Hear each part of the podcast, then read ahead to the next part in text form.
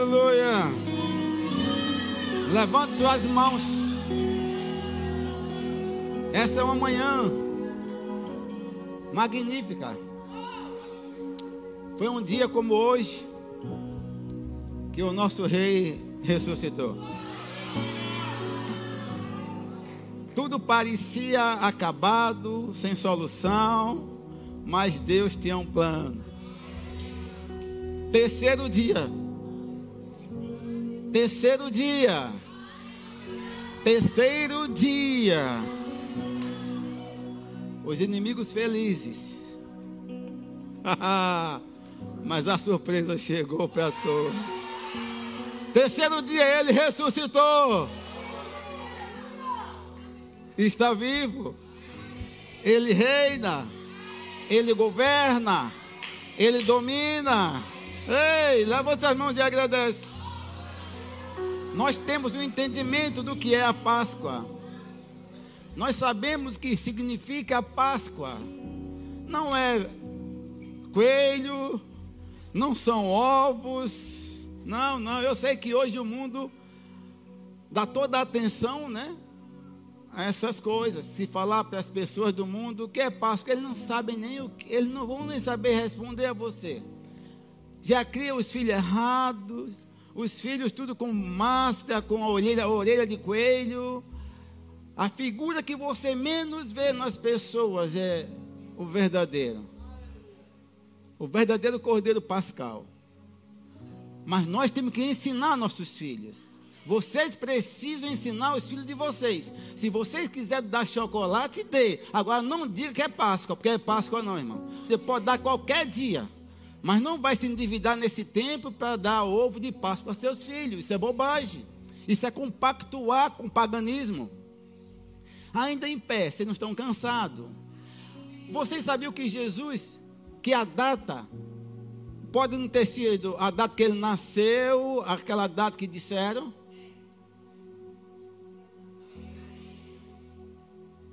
Tudo isso, irmão, gira em torno de, de um interesse por trás comércio. Tudo isso está agindo em torno de um grande comércio forte, muito forte. Ele nasceu, não importa o dia, nasceu. Ele morreu, não importa o dia, morreu, mas ressuscitou. Maomé deixou restos mortais. Maria deixou restos mortais. Allan Kardec, Buda, Todos deixaram, mas eu estive lá. E lá está escrito: Ele não está mais aqui. Porque ele ressuscitou. O nosso rei ressuscitou. E esse é o motivo, essa é a razão de estarmos aqui, irmãos, saudáveis. Porque ele levou, ele carregou toda a mazela que era para estar em nós, ele levou. Então, quando você eh, eh, falar de Páscoa, chame seus filhos e diga: olha, Páscoa não é ovo, não é Eu nunca vi coelho botar ovo. Se fosse até uma galinha, um pato, uma pata, tudo bem, mas um coelho. Você vê que tem alguma coisa fora de lugar. E eu deixo eu dizer a vocês. Como hoje é o domingo de Páscoa, eu vou encorajar vocês descobrir o verdadeiro sentido da Páscoa, onde é que está? Está tá em Êxodo 12. Anote aí para você ler em casa. Êxodo capítulo 12. Pode sentar. Todo o capítulo você vai ler e você vai entender o porquê, irmãos. Quando aquele, quando o povo de Deus se multiplicou no Egito, Cresceu muito, aquele povo cresceu, não importa, não importou o que o faraó quis fazer, matar as crianças, não adiantou.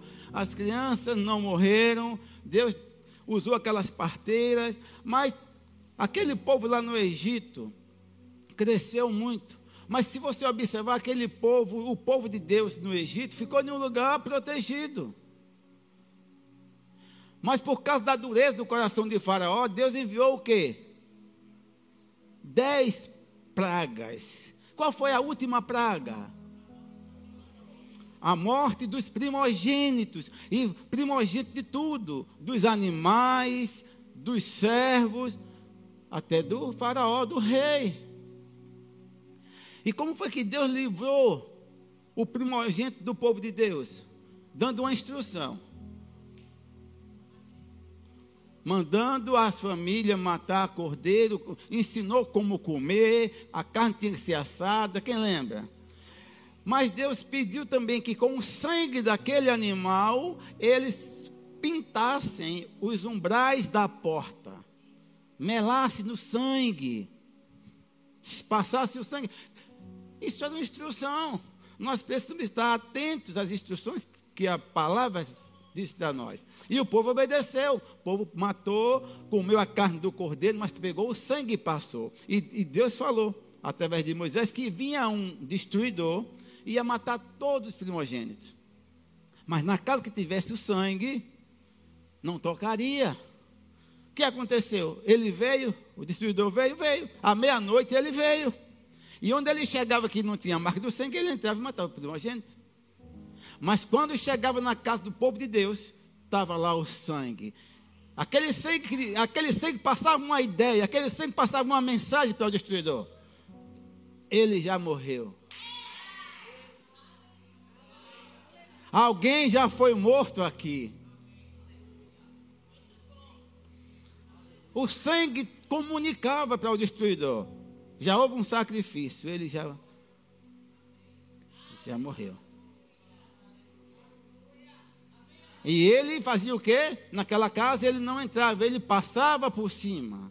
Então a palavra Páscoa quer dizer passar, passagem, passar por cima. Mas qual é o foco? O que era que aquele sangue significava? O sangue que viria, que nos lavou, como Vânia mostrou o filme, que eu vou até aproveitar a carona, botar esse filme no final também, porque tem pessoas que não estavam, não é? Sim, tudo na velha aliança simbolizava o nosso rei. Eu pergunto uma coisa para vocês: Jesus precisava ter morrido na cruz? Ele fez alguma coisa para morrer? Não, não, ele não de si mesmo, ele não tinha obrigação de morrer ali, não, irmão. Tudo foi uma palavra só: amor. Tudo foi por amor, amor a mim, amor a você. Mesmo quando não merecíamos nada, ele decidiu pagar o preço por nós. Começou lá no Getsemane, né? Você vê a, a, a, momentos antes dele ser crucificado, o que ele passou, já começou a sofrer ali, irmãos. E hoje, às vezes, nós não fazemos caso do que aconteceu. Irmão, foi doloroso esse momento na vida de Jesus. Por quê? Como o Vânia falou bem, Jesus não estava ali como Deus. Ele não estava ali como Criador do universo, Deus, não, ele se esvaziou. Né? Como Paulo falou, ele se esvaziou dos atributos divinos e recebeu tudo como homem todo o castigo, tudo que ele sofreu. Então, já começou no Getsemane. Por quê? Porque na, enquanto ele estava orando ali, né, que os belezas não aguentaram nem orar com ele, com ele, e ele sozinho para sustentar toda aquela pressão na mente. Eu estou falando Jesus homem. Não é Jesus Deus, não é Jesus homem. Ele tinha que vencer não como Deus, mas tinha que vencer como homem. E começou o martírio ali, ele, só, ele orando, ele orou tanto, a pressão na mente, ele sabia o que ia receber, e naquele momento a angústia veio. Angústia bateu na mente dele, ele, ele tinha uma alma, ele sofreu. Só que enquanto ele estava ali cogitando de abandonar aquele momento, ele queria abandonar. Chegou um, chegou um, um momento ali que ele pensou: eu vou desistir, eu não vou aguentar. E ele chegou a cogitar em deixar, mas teve uma hora que enquanto ele estava cogitando deixar, o amor falou mais alto, ele viu a mim e viu a você. E ele disse: Pai, quando ele falou, passa de mim esse cálice, ou afasta de mim, ou passa ou tira, se ele tivesse sustentado essa ideia, o pai tinha obedecido. Eu pergunto: onde estaria você? Não, só pense. Onde estaríamos nós se naquele momento do Getsemane ele tivesse sustentado a ideia de abandonar aquele, aquela situação por causa do sofrimento? Onde estaria você? Onde estaria eu? Onde estaríamos nós? Mas de repente, ele viu você. Ele viu a mim, ele viu a nós, e ele disse: Que não seja feita a minha vontade. Olha que a vontade dele naquele momento era abandonar, era deixar, era sair daquilo. Mas ele disse que não seja feita a minha, mas a tua, Pai. Então eu posso dizer que a nossa salvação teve por um fio. Já viu uma corda esticada? Que começa a quebrar um fio, aí começa a quebrar um. Nossa salvação teve naquele momento. Mas quando ele disse que não seja feita a minha, mas a tua, voltou novamente. E ele recobrou a lucidez, já viu a mim, viu a você, já viu esse momento. E eu creio que ele pensou, foi para esse momento que eu vim. Aí quando chega numa data como hoje, vamos comemorar um coelho. Todo mundo vai, todo mundo se prepara para ir no supermercado comprar ovos de Páscoa para dar de presente. Não é verdade? Se endividando. Ah, mas eu tenho um cartão. Final do mês a conta chega, Zé. Talvez, talvez esteja falando tarde, talvez você já tenha comprado. Mas eu quero só. mas eu quero só alegrar você que a conta vai chegar e você fez bobagem. A conta vai chegar e você, você vai começar a pensar agora aí. Meu Deus, por que eu gastei aquele dinheiro? Com ovo. O verdadeiro sentido é Cristo ressurreto. Amém? Então, o tema desse mês é Ele levou sobre si. Que coisa linda, Ele levou sobre si. E eu vou pegar o texto que Vânia leu. Não combinei nada, mas foi o que eu tinha meditado em casa, né? Isaías 53. Eu quero falar algumas coisas aqui, depois vou para outros textos, mas eu quero ler Isaías 53. Você sabia que algumas pessoas chegaram para mim, algumas pessoas disseram para mim, mas Jesus era feio. Eu não sei se alguém aqui já ouviu. Não, eu fale sério. Quem já ouviu, baseado nesse texto aqui, alguém dizer que Jesus não tinha uma boa aparência, né?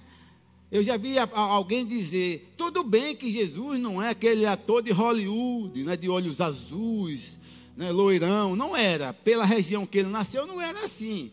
Mas não quer dizer que ele era um homem feio. Alguém, alguém já disse, não era feio. Aí mostrou esse texto aqui. Ó. Isaías 53 diz que Jesus era feio. Será que estava dizendo isso? Será que o texto, o versículo quer dizer que Jesus era um homem feio? Eu vou mostrar a vocês que não. Vamos lá. Isaías 53.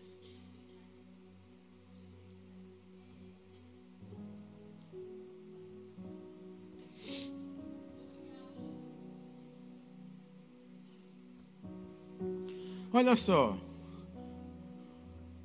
Olha, olha só, olha o texto que, que, a, ele, se, que ele se pega para afirmar que era um homem que não era belo não tinha aparência. Olha só, olha o que, é que o texto diz.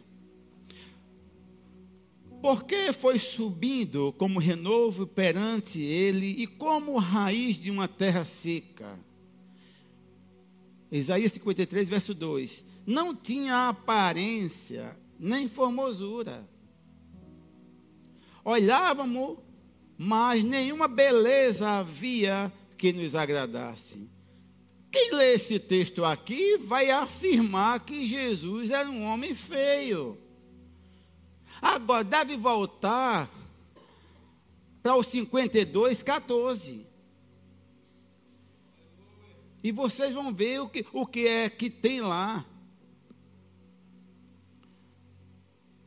Vamos, 52, 52, verso 14. Mas antes do 14, tem lá em negrito. O que é que tem o que é que está em negrito na sua Bíblia? Hã?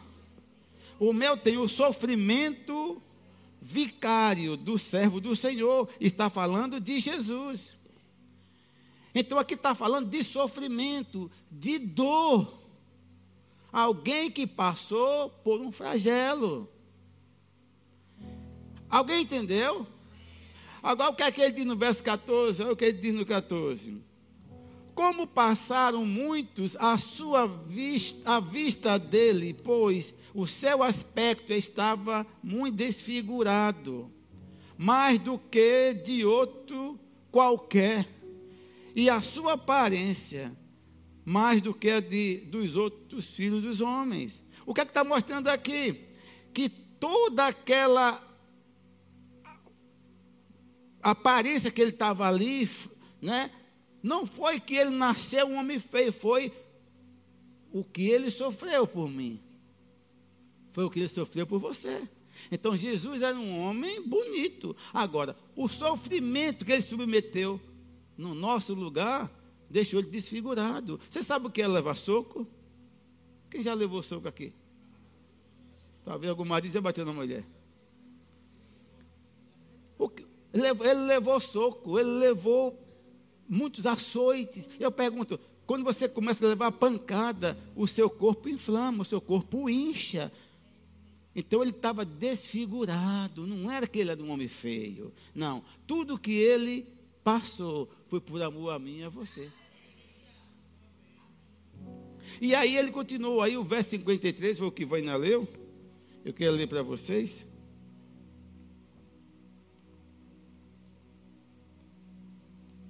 E eu gosto do que está aqui no verso 53. Versículo 3. Diz: era, despre, era desprezado e o mais rejeitado entre os homens, homem de dores, e o que sabe o que é padecer. Oh, alguém aqui já padeceu? Ele padeceu mais sabe o que é padecer. E, como um de quem os homens escondem o rosto, era desprezado. E dele não fizemos caso. Olha o que ele passou. Por mim por você. Foi humilhado, ridicularizado, zombado. Como na ensinou que ele foi crucificado nu. Exposto em uma cruz, em um lugar onde todos passavam e viam e zombavam. E ele se submeteu passar por isso, para que você não passasse.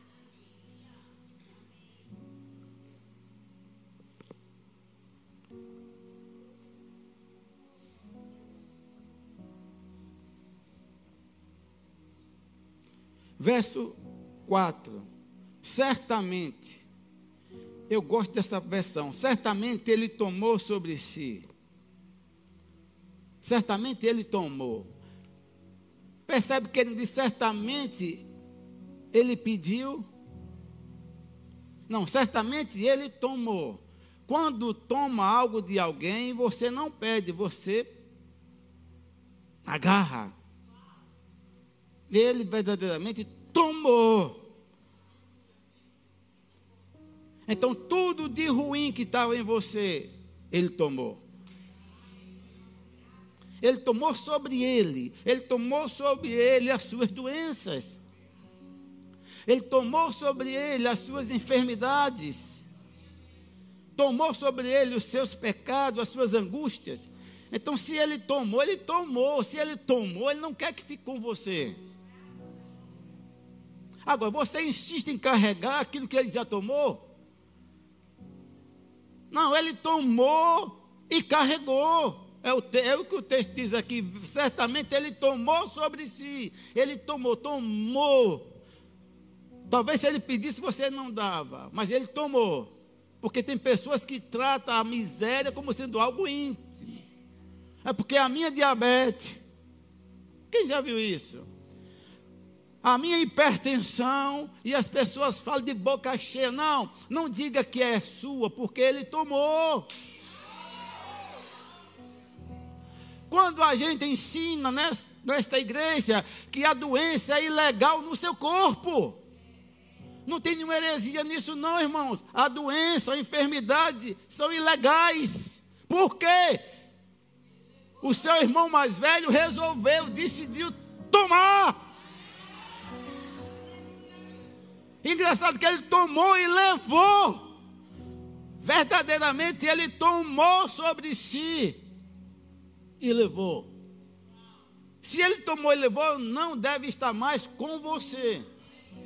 Aí você pode fazer uma pergunta, pastor, por que, é que eu adoeço? Porque estamos no mundo. O mundo está decaído, o mundo está morto no maligno, o mundo é governado por Satanás. Mas você está nesse contexto de mundo. E no mundo vamos passar por aflições, como ele mesmo falou. Mas eles, vocês têm um bom ânimo, porque eu venci o mundo. Então, qual é. O que é que nós devemos fazer? Não aceitar as coisas que não são dele. Irmão, a doença chega em nós, mas tudo vai de acordo com a forma como você recebe. A doença chegou, como é que você vai receber? Ah, eu acho que Deus quer me castigar, porque mais, mais sofreu Jó. Eu já ouvi pessoas dizendo, mais sofreu Jó, mais sofreu Jesus. Sim, irmãos, Jó sofreu porque não creu. E Jesus sofreu para que você não sofresse. Duas coisas diferentes. Jó sofreu porque Jó não cria um homem, um homem que amava o Senhor, mas nessa área de crer havia uma deficiência. Porque no final ele disse: No final ele abriu a boca e se entregou, porque tudo veio sobre ele, porque ele não cria. Ah, o que eu mais temia me sobreveio. Se, medo é um espírito. Se você é alguém aqui que anda com medo, tem pessoas que andam com medo de tudo. Tem pessoas que qualquer dor que aparece, ai meu Deus, eu acho que é um câncer. Se você verbaliza, você está dando panos para as mangas para espíritos malignos. Mas quando você sente uma dor e você diz, desconsidera. É o que eu tenho feito. Eu estava eu, eu, eu, em Itabaiana, Havana ensinando, eu estava com tanta, tantas dores nessa região do pescoço, que eu ia mastigar, eram dores terríveis, eu não sabia o que era. Mas eu comecei, fui a médico, não fui a médico nenhum. Eu comecei a declarar que eu era curado. Demorou muito tempo. Passou alguns meses doendo. E mas, rapaz, mas eu não não enchi a bola da enfermidade. Eu não eu dizia, está doendo, vai aqui, eu até coloquei um negócio aqui no pescoço, mas de repente, de repente, eu não sei nem como foi. Um dia eu lembrei aquela dor. Um dia eu lembrei aquela dor, sumiu.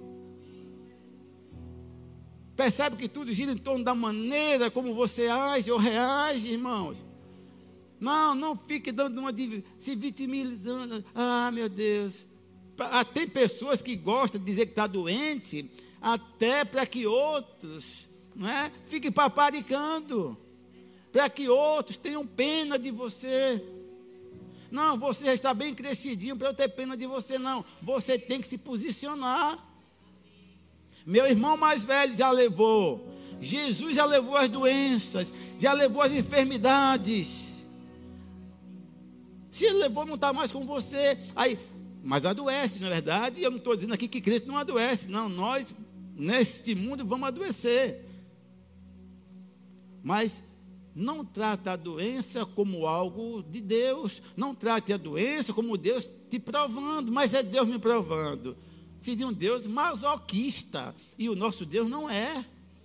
Deus não prova ninguém. Ele não vai usar armas que não são dele para provar os seus filhos. Não vai usar as armas do diabo para provar você com doença. Doença é do maligno. Doença não tem nada a ver com Deus. João 10,10 10 diz: O ladrão vem, ou veio, ou já veio, né?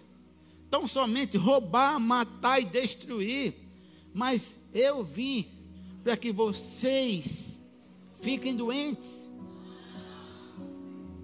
Jesus aqui classificou dois papéis: o papel do ladrão, que quando ele falou ladrão, está falando de quem, pastor Peu? Satanás. E falou do papel dele. Ele disse: Satanás tem um papel, mas eu tenho o meu. Satanás veio roubar, matar e destruir, mas eu vim trazer vida. Você fica com qual? Você está de qual lado? Qual é o lado você vai escolher ficar? Da morte ou da vida? Da vida, irmãos. Então não atribua tragédias não é, a Deus. Jesus já alertou: quem veio trazer caos foi o diabo, mas eu vim trazer vida, e não foi uma, uma sobrevida, eu vim trazer para vocês uma vida abundante. Vida abundante é uma vida de paz, vida abundante é uma vida feliz, vida abundante é uma vida vivendo saúde. Você tem direito a andar em saúde. Andar em saúde não é nenhum favor que a gente está pedindo a Deus, não. Jesus já resolveu. Se você quiser, você vive em saúde o tempo todo aqui na terra. Se você quiser, você vai andar uma vida saudável o tempo todo. Mesmo porque quando Satanás lançar as setas, bate e volta, porque você está tão ciente do que aconteceu na cruz, que quando bater, cai fora, não fica em você. Você não é alguém doente, tentando ser curado? Tem alguns crentes que, ah, não, eu tenho que me conformar, estou neste mundo mesmo, né? Sim, eu estou neste mundo para mudar o mundo. Jesus me colocou neste mundo, nesse tempo, para eu controlar esse mundo. Quando eu digo eu, nós. Quando ele diz que você era o sal da terra e a luz do mundo, vai estudar sobre essas duas coisas. Ei, isso aí foi algo entregue a nós, em nossas mãos. Vocês são sal da terra. Aí você vai estudar a, as propriedades do sal. Tem alguns, eu sei que tem alguns crentes que já estão, não estão salgando nada. Não estão temperando nada, não estão conservando nada, não. Mas o nosso papel é temperar, é salgar, é conservar. Mas como é que vamos conservar se nós estamos parecidos com o mundo? Não, se você está igual ao mundo, você não tem capacidade nenhuma de cumprir o que Jesus determinou. Sal da terra, luz do mundo. Não, o mundo tem que ser protegido por causa de nós. O mundo tem que andar livre, porque nós vamos brilhar. Somos nós que vamos trazer luz para este mundo tenebroso. Mas como? Andando em novidade de vida. As pessoas têm que olhar para você. As pessoas olhar para você. Vou falar você, não é você, não. Você individualmente, você. E ver que você é diferente. Você tem que mudar o ambiente que você chegar. Onde você chegou, o ambiente muda. O ambiente está conturbado, você chegou, mudou o ambiente. É assim que tem que ser. Está havendo medo, você chegou, o medo vai embora. Está havendo angústia, você chegou, a angústia tem que sair. Está havendo enfermidade, doença, você chegou, a doença tem que sair. Pastor, e se eu orar e não acontecer? Não é da sua conta. Não é da minha conta. Não, meu papel é orar. Essa semana eu e Vânia oramos por uma pessoa muito desanimada, um tumor no cérebro, a situação difícil que ele está, e nós oramos, fizemos a nossa parte. Nós, nós falamos o que a palavra diz. Nós dissemos para ele, relembramos para ele, porque eu sei, irmão, que quando uma pessoa está enferma, essa pessoa precisa de ajuda de outras pessoas. É por isso que nós fazemos parte de um corpo.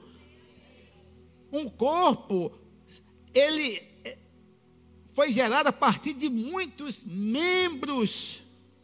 Um membro impulsiona o outro para que esse corpo funcione bem. Eu sei que quando uma pessoa está enferma, falta coragem. Quem já ficou doente e não tinha nem força para orar? precisa do outro, mas aquele que está lúcido precisa ousar crer. Aí você olha para uma pessoa doente e você vê o estado da pessoa, já matou só no olhar. Ah, não tem mais jeito. Matou. Até para a morte tem jeito.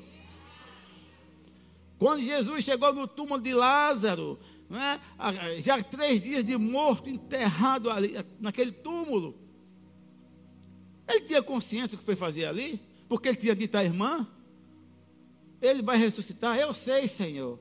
Colocou a palavra na boca de Jesus, tentando, tentando até tirar ele do foco. Eu sei, Senhor. Na ressurreição dos últimos dias, botou o negócio para longe. Não, ele estava falando agora. Ele estava dizendo, não, é hoje. Ele, seu irmão, vai ressuscitar. Não é daqui a 20, 30 anos, ou mil, não, não, é hoje. E quando ele chegou naquele, naquela situação terrível, três dias ali, ele não duvidou. Mandou, tire a pedra. Esse é o Jesus que você serve, ele está mandando hoje. O que é que está? O que é que está aprisionando vocês? O que é que está trazendo terror, desespero, morte em vocês? Livra-se disso, tira isso. Qual é a montanha que está sufocando você ou sob, sob, enterrando você? Tira esse negócio. Vai tirar como? Falando. Não vai tirar você de boca fechada ou você com timidez, não. Tem que ter ousadia. Você tem que ter convicção. Eu estou aqui para um propósito. Quem crê que está aqui para um propósito? Você não é obra de um acaso, você não é aborto da natureza, não, irmão. Você está vivendo esse tempo, você passou pelo um dos piores, eu sei que já houveram outros, mas nós passamos por um dos piores momentos. Momentos esses que muitos amigos nossos foram embora. Muitos morreram. Por que morreu? Não sei. Mas muitos morreram. Homens de Deus morreram. Mulheres de Deus morreram. Pastores, pastoras, bispos. Esse, esse sujeito chegou para desmoralizar a humanidade. Mas não desmoralizou quem creu. Você está aqui, eu estou aqui. Um dia nós vamos contar essa história para os nossos netos, bisnetos. Passamos por um período terrível da história, onde pessoas é, ficamos presos, trancados. Uma música miserável, fica em casa, fica em casa, fica em casa, oh, fica em casa, não saia de fica trancado.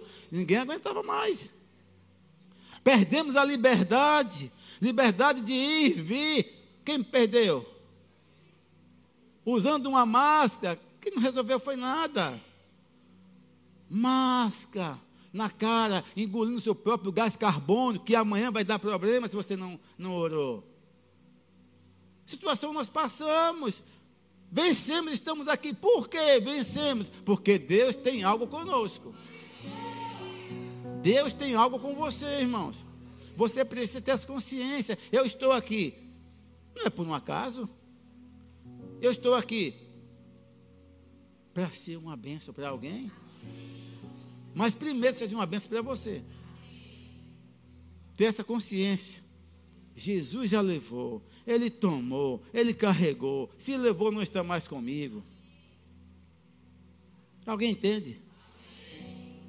Não está mais com você doença, nada disso está conosco. Por isso, quando eu, vem algo em mim, às vezes dá uma, né? Você tem uma alma, mas você toma consciência. Como eu disse, a dor era, era dor, que eu não podia mastigar, gente. Esse lado todo eu ia mastigar, com dificuldade, até na hora de comer eu evitava comer. Mas de repente, eu não percebi, a dor foi embora. Passou alguns meses, mas sumiu que eu nem vi. Um dia eu lembrei, eita, aquela dor. Mas eu nunca disse a minha dor. Não, não, não trata a enfermidade como algo particular seu. Não, não é, ele levou. Lembra de Colossenses 2,14 diz que ele pegou todo o escrito de dívida que era contra nós. Quem pegou? Jesus, ele. Ele está em letra maiúscula, ele pegou todo o escrito de dívidas que eram contra nós. Sabe o que é isso, irmão? Dívidas não tinha como pagar. Não tínhamos condições de pagar, não. Não, não, não. Mas aprove a ele pagar por nós. Como Vânia mostrou aquela palavra, né? Em hebraico. Como é o nome? Isso. Tetelestai. E quer dizer o quê? consumado, está pago, tudo pago. Ei, se está pago, você é doido se for pagar de novo. Gente, só se você for um débil, pagar o que já foi pago. Gente, se já pagou, você não tem que meter a mão no bolso e pagar de novo, não. Já foi pago. Tudo já foi pago. Alguém foi com a sua cara e pagou no seu lugar. Assumiu. E as pessoas ainda insistem. Pessoas duvidam, é, mas eu acho que não foi bem assim, não. Pagou só a metade, o resto eu me. Ia dizer o negócio é para lá pagou só a metade. Não, não. Está consumado. Tudo foi pago. Você não tem mais que tentar pagar o que já foi pago. Tem que ser um idiota. Não, já pagou? Você pagou, Wendel? Eu vou pagar de novo. Não, se pagou, eu só tenho. Agora seja grato. Sabe o que acontece? Está faltando aquele espírito de gratidão. Se alguém pagou por você, no mínimo seja grato. Muito obrigado que você pagou. Muito obrigado que você pagou. Essa dívida era só minha, você pagou. Obrigado. Eu vou sempre lembrar que você pagou. E pagou com a vida. Derramou a vida. Derramou o sangue, o sangue era a vida. Ele derramou a vida na cruz por nós. Ele pagou.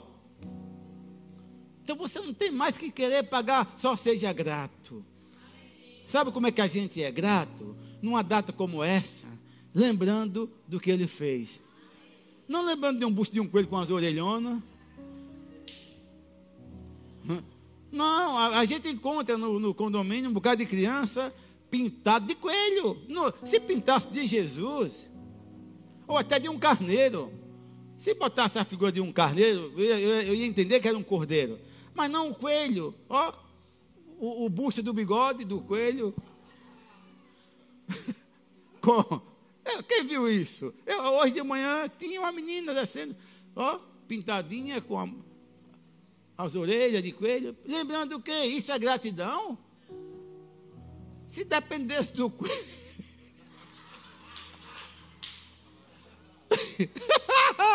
Se dependesse do coelho, onde é que você estava hoje? Não foi o coelho, foi Jesus de Nazaré. O próprio Deus se esvaziou de tudo e veio morrer a nossa morte. Deus que se fez carne, como está lá em João 1,14, se fez carne e habitou no nosso meio. E hoje e morreu há dois mil e poucos anos atrás, mas ressuscitou. Deixou vazio o sepulcro. Sabe o que é isso? Não ficou nada. Eu e Vânia fomos lá, Vânia filmou. Eu procurei, não vi nada, não tem nada dele lá mais. Não tem nada de Jesus. Está livre, o lugar está limpo. Botar numa grade, porque tem alguns desavisados que querem entrar lá e pega pedaço de terra para levar no bolso. Aí botaram uma grade. Mas está lá escrito em hebraico. Ele não está mais aqui. E onde ele está hoje? Hã? A destra do Pai. Advogando em seu, em seu favor. Advogando em nosso favor. Cuidando de nós de lá. Até um dia, né? Até um dia que ele vai vir estar conosco, como ele disse, né? Novo, né? Tudo novo, com o corpo glorificado no reino do Pai. Vamos ser junto com ele. Um dia nós vamos cear com ele. Um dia vamos estar ceando novo no reino de meu Pai. Novo como? Não está mais nesse corpo bucha, é corpo glorificado igual o dele. Todo mundo com o corpo glorificado, tomando a ceia com ele. Mas por enquanto, estamos aqui e estamos tendo assistência. Olha para mim, olha para mim. Estamos tendo assistência diuturnamente dele. Você nunca está sozinho. Nunca deixe o diabo enganar que você foi abandonado, que você está sozinho. Diuturnamente ele cuida de você. Você acordado, ele cuida. Você dormindo, ele cuida. Porque não, não dormita nem dorme. Como está lá o Salmo 121. O guarda de Israel. Ele não dorme, cuida de nós. Gente, quem tem uma. Gente, hoje todo mundo está optando para morar em condomínios fechados. Por quê? Por causa da segurança. Sabe que você tem a segurança e não sabe? Você nunca está sozinho. Você pode passar em qualquer lugar, em qualquer meio, e você vai passar ileso. Porque existe uma proteção 24 horas sobre nós. Por quê? Porque Ele decidiu cuidar de nós. Ele decidiu carregar o que era seu. Tudo que era seu, ele carregou. Estou falando de coisa ruim. Tudo que não prestava, ele levou. Então você é livre disso. Você hoje, poseta. Tudo que eu tinha de ruim foi cravado na cruz. Tudo foi lançado no mar do esquecimento. Ei, pegou tudo que não prestava a ser, olha só. Sabe o que é o mar do esquecimento? É um lugar muito profundo, que mesmo você tentando pescar com molinete, não vai conseguir.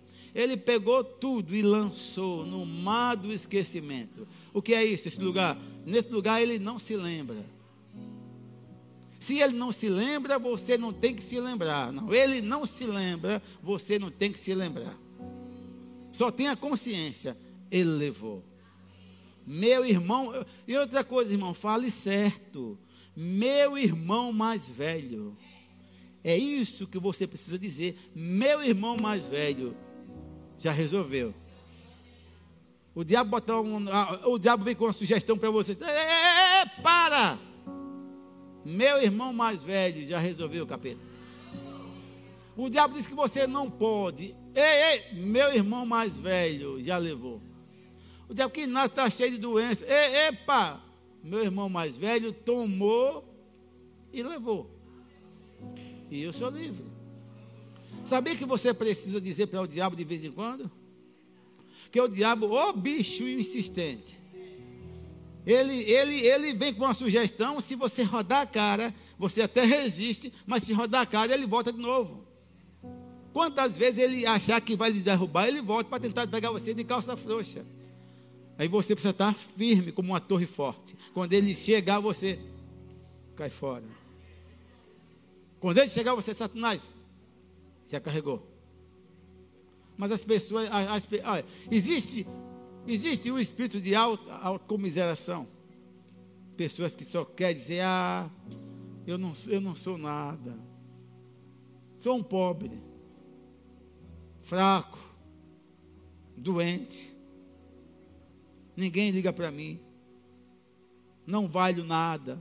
Não tem pessoas assim, só abre a boca para falar coisas negativas. Ei, o mesmo tempo que a senhora e o senhor gasta falando coisas negativas a seu respeito, é o mesmo tempo que você pode gastar falando as coisas da palavra.